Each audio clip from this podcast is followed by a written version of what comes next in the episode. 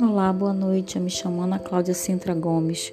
O meu curso é Psicopedagogia Institucional e Clínica. E o professor Tiago deixou uma pergunta para nós respondermos: O que é ser um bom professor?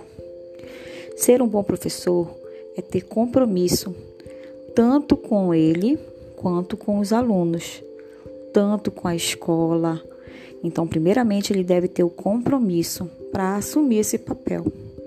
E assim, buscar os conhecimentos, buscar conhecimento sempre, porque é muito importante estar atualizado. Saber de que forma ele vai aplicar essas aulas, é, tendo essas habilidades, conseguindo fa é, fazer com que os alunos consigam sempre é, buscar. Eles, o bom professor ele tem que fazer, instigar no aluno essa vontade de querer